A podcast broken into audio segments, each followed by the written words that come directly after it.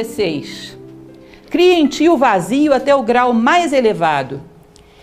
Preserva a tua serenidade até o estado mais completo. Depois, tudo pode elevar-se simultaneamente. Eu vejo como as coisas evoluem. Todas as coisas, por mais diversas que sejam, retornam à sua raiz. Retornar à raiz significa serenidade. Serenidade significa voltar ao destino. Voltar ao destino significa eternidade. Conhecimento da eternidade significa clareza. Lembram que eu falava para vocês que Platão comentava de um cidadão que caiu dentro do mar, o glauco marinho, e grudaram um monte de crustáceos nele.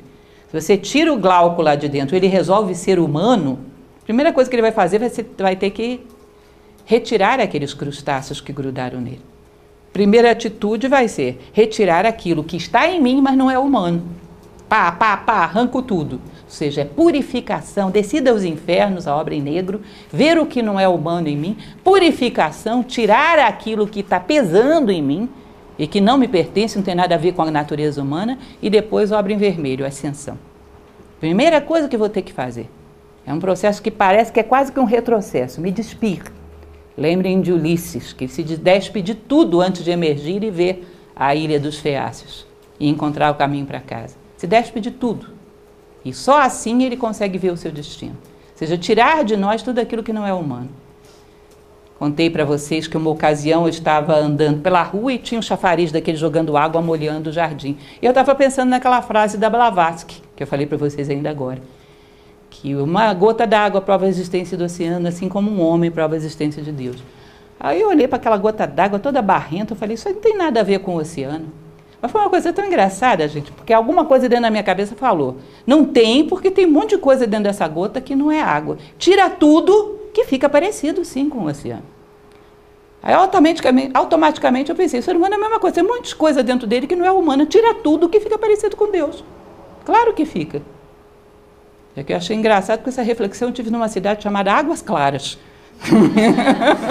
Ou seja, tira tudo da gota d'água que não é, não é água, que o que fica é H2O, é parecido com o oceano. Tira tudo do homem que não seja homem, que fica parecido com Deus. Entende? Não é parecido agora, porque tem um monte de coisa dentro de nós que é crustáceo. Crustáceo lá do glauco marinho. E esse descer aos infernos e ver o que não é você, obra em negro, obra em branco, purificar. E naturalmente você tende a se elevar. É aquele magnetismo, aquela lei da gravidade inversa que nos puxa para cima. Que é a natureza da nossa alma que tende a se unir ao todo quando não tem nenhum lastro puxando para baixo, quando não tem nada pesando. Quero o que é justo para mim, mas não quero nada que seja justo apenas para mim. Amar a justiça, lembrem, qualquer procedimento que não tenha dentro de si a unidade, ao invés de te expandir, te limita. Eu quero o justo para mim, mas não quero nada que seja justo só para mim. Os incas, eu coloquei ali para vocês, eh, eu achava aquele negócio uma coisa de louco. Os incas iam para a batalha Sapa Inca, frente, toda aquela frente de batalha cerimonial. Sabe qual era a oração que eles faziam? Para os deuses? Que a mão deles estivesse do lado dos justos e não deles. Já pensou uma coisa dessa? Vai que não sou eu o justo. Eu quero viver. Não, viver a qualquer preço não. Se eu for o injusto, eu prefiro morrer. Que aí eu não faço duas injustiças, faço uma só. Que os deuses lutassem ao lado dos justos, vamos e venhamos pedir pela justiça e não pela tua vida. Imagina uma coisa, imagina como é que mudaram os nossos padrões culturais. Isso era aqui do lado, povos pré-colombianos. E eu coloquei esse trecho de Calil Gibran, que é ele falando sobre o amor. Olha que lindo isso, da maleabilidade do homem que serve ao ser. O amor, ele vos amassa até vos tornar desmoldáveis, e depois entrega-vos ao seu fogo sagrado, para que vos torneis pão sagrado para a sagrada festa de Deus maleabilidade para servir ao ser no mundo, como a água, como o rio no seu curso. Quem não conhece a eternidade acaba em confusão e pecado. Parece um termo meio cristão e eu não sei até onde isso teve uma tradução muito precisa, mas a ideia é: quem conhece o particular e acredita nele, investe toda a energia e vida numa ilusão. Isso necessariamente é confusão e pecado, porque peca contra as leis da natureza. Mas quem conhece a eternidade torna-se tolerante. Ele entende a dualidade. Portanto, sabe Quando alguém está perdendo, quando as trevas estão, estão ganhando da sombra, da, da luz em alguém, ele compreende que ao invés de criticar, luta contra as trevas daquela pessoa, alia-se à luz de cada um. Ele sabe o quanto é duro. Ele entende que todo mundo está vivendo uma guerra entre trevas e luz. Ao invés de criticar, ele se alia à luz e luta junto com a pessoa. Ele entende a dualidade. Ele não tem pena, mas ele tem foco e sabe o que deve fazer por, qualquer, por cada um, por qualquer ser que cruze o seu caminho. A tolerância leva à justiça, a justiça leva ao domínio, o domínio leva ao céu, o céu leva ao tal, e este à continuidade. Todo ser tem dentro de si sede de eternidade. Quanto mais conhece a si próprio, mais intui que algo dentro dele não vai ser engolido pelo tempo. Durante toda a vida não se corre perigo. E se não se corre perigo, não se tem medo, não se tem ansiedade, não se tem violência. Entramos num estado de serenidade onde todas as coisas se harmonizam. As plantas são plantas, os animais são animais, os homens são homens, os astros são astros. E tudo entra em circuito, entra em fluxo, tudo se harmoniza. Falei para vocês sobre ansiedade, insegurança, violência, a esperança na caixa de Pandora. Vocês não acham estranho, não? No mito de Pandora, que tenham saído todos os males do mundo da caixa e tenha ficado a esperança lá dentro? Então a esperança é um mal? A esperança como expectativa da paixão futura, do desejo futuro, ela não deixa você se libertar. Por que, que uma pessoa, quando está sofrendo, não necessariamente se torna sábia? Porque dentro da fantasia dela, está desfrutando o prazer que vem depois da dor essa expectativa, esperança como expectativa, cria dentro da mente do homem o prazer futuro e não deixa que ele se liberte. Então, mesmo dentro da dor, ele está no mundo da fantasia, desfrutando um prazer futuro. Porque se você tivesse apenas a dor, chegaria um momento que você olharia para cima e encontraria uma solução vertical. Ela te pressionaria contra a parede e você, pum, subiria. Mas todo mundo que sofre cresce? Às vezes demora um bocado, né? Porque dentro da dor existe a expectativa do prazer. E você fica preso naquele jogo. Não se liberta nunca. Não, não procura uma solução vertical, porque ainda está na expectativa de que vai sair nessa mesma direção, nesse mesmo plano. Não se pode ter paz pensando que perderemos tudo que temos.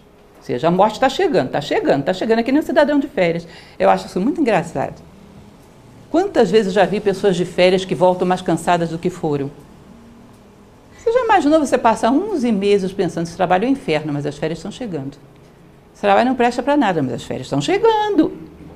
Ó, oh, estão quase chegando. Aí chegaram, que beleza. Primeiro dia, faltam 29 dias para as férias acabarem. Segundo, 28. Terceiro, 27. Quarto, 26. Duas semanas depois só faltam 15. Você imagina o estado psicológico de uma pessoa que vive assim. Que não é capaz de integrar tudo dentro da vida. É mais ou menos como nós vivemos na vida, mas a morte está chegando. Ih, olha o meu aniversário, bota o chapéuzinho só para a língua de sogra, mas é menos um ano de vida. Ih, está chegando. E agora? Olha a minha avó, daqui a pouco eu vou estar igual ela. Ai, meu Deus. Imaginem que esse nível de ansiedade, essa expectativa da perda, que todo mundo faz de conta que não está vendo, mas está vendo, isso paira na consciência humana. Isso é um fantasma que faz com que vivamos ansiosos que hora que vão tirar de mim aquilo que eu sei que vão tirar de mim? Não tem serenidade, não conhece nada que esteja além dessa lei da dualidade. Nada que esteja além dos polos do mundo manifestado. Não tem jeito, tranquilidade absoluta não vai ter nunca. Se não sair dessa, como diz lá o Caibalion, não neutralizar para um degrau superior, tranquilidade mesmo não vai ter nunca. E todas as virtudes que advêm dela. Olhem que linda essa frase, que é um comentário desse capítulo. O conhecimento da eternidade esvazia o coração, de modo que nele fica um espaço para acolher os seres. Que lindo, né? Sabe por que, que todos os seres não cabem no seu coração? Porque está cheio de ansiedade. Tira tudo, quando você conhece a eternidade, você coloca o tal dentro do coração, esvazia. Aí suga tudo para dentro dele, cabe o universo inteiro dentro do seu coração. Porque no fundo nós vamos ter que chegar a isso. Se somos parte do Uno, vamos ter que considerar tudo como parte do nosso próprio corpo. Mas não cabe agora. Por quê? Porque o meu coração está cheio de fantasias, está cheio de medo. Conhecimento da eternidade esvazia o coração e você pode botar tudo dentro dele que cabe. Não é lindo isso? Tem espaço para tudo e todos.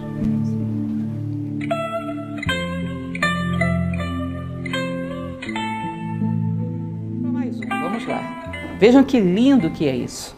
Quando um grande soberano governa, o povo mal sabe que ele existe. Os menores são amados e louvados, ou seja, outra geração de governantes. Os primeiros, todo mundo só sabe que eles existiram, não sabe nada deles. Os menores, a próxima geração, são amados e louvados, como ele é bom. É sinal de que não eram tão bons. A próxima geração, os ainda menores, são temidos. Os mais inferiores ainda são desprezados. Quão ponderados devemos ser com as palavras? Terminada a obra, os negócios seguem seu curso e as pessoas pensam: somos livres. Seja, nem veem que alguém os comandou. Não sentem a mão de ninguém pesando sobre eles. Quando um governante é realmente bom, você só sabe que ele existiu. Não sabe dizer um atributo dele. Tem uma passagem que Cícero fala sobre isso, que o bom orador, perdão, o contrário, o mau orador, as pessoas saem falando dele e pensando nele. O bom orador, as pessoas saem pensando em si mesmas. Não é interessante isso? Um bom governante, ninguém sabe nem que ele existe. E as coisas correm bem, todo mundo acha que é livre e que foram eles que fizeram. Tem uma passagem que eu trouxe para vocês só para encerrarmos, que é esse exemplo professor Michel Echenique Zaza, que trouxe Nova Acrópole ao Brasil, ele sempre contava essa história. Claro que eu contando não tem graça nenhuma, mas ele era uma figura. A gente sempre ria disso. Ele dizia: olha, um sábio com um homem ignorante é como se fosse um navegante dentro de um barco em alto mar e tem um náufrago em alto mar. O cara está lá no mar, está para se afogar. Mas se o marinheiro chegar para ele dizer: olha, toma uma boia, não, eu vou me salvar sozinho. Toma aqui uma corda. Não quero. Eu vou encontrar a saída sozinho. Aí sabe o que, que o, o mestre tem que fazer? Joga uma boia e vai lá para o outro lado do barco. Como se não tivesse sido ele. Aí vem distraidamente, cantarolando uma bela canção, né? Aí quando ele chega, o náufrago diz: Olha, mestre, eu achei uma boia. Oh, como você é sábio! Encontrou uma, sábia, uma, uma boia no meio do Oceano Atlântico, que homem brilhante! Parabéns! Porque senão ele não pega a boia. Entendem? Isso é o ser humano e um sábio tem que saber disso. Seja as coisas fluem, tudo corre bem, mas todo mundo se sente livre. As coisas correram bem, é porque eu trabalhei, porque todo mundo fez o seu papel. Ninguém percebe nem que o governante existe. Ele não tem necessidade de autoafirmação, não tem carências. E a única coisa que você sabe dele é que ele existiu. Agora, os que foram piorzinhos, todo mundo elogiava. É curioso isso? Porque ele necessitava de elogio e por isso puxava isso. Os piores ainda o pessoal criticava e aí foi embora. Mas os bons mesmos, todo mundo achava que era livre. E não lembra, só lembra que eles existiram. Eles estavam lá, mas não sei o que eles faziam. Mas eu achei uma boia no meio do Oceano Atlântico. Eu sou bom. Percebem isso? Conhecimento da psique humana a diplomacia, a habilidade, a delicadeza para saber lidar e dar a cada um que lhe corresponde, que é a justiça platônica, sem ferir, sem ofender, sem humilhar, fazer com que as coisas entrem em harmonia sem pesar sobre as coisas. Isso eram os homens de antigamente, os sábios de antigamente. A gente não consegue nem conceber. Os ideais do taoísmo são todos grandiosos. Mas relembra aquilo que eu falava para vocês de início: a gente tem que saber que o sol existe ainda que ele esteja a uma distância enorme. Mas à medida que a gente caminhar, vai se tornando mais intensa a luz. Mas a gente tem que saber hoje, para dar o próximo passo, que o Sol existe e está lá. É esse o Sol. O taoísmo é grandioso nesse sentido de mostrar para nós onde está o Sol. Bom, hoje...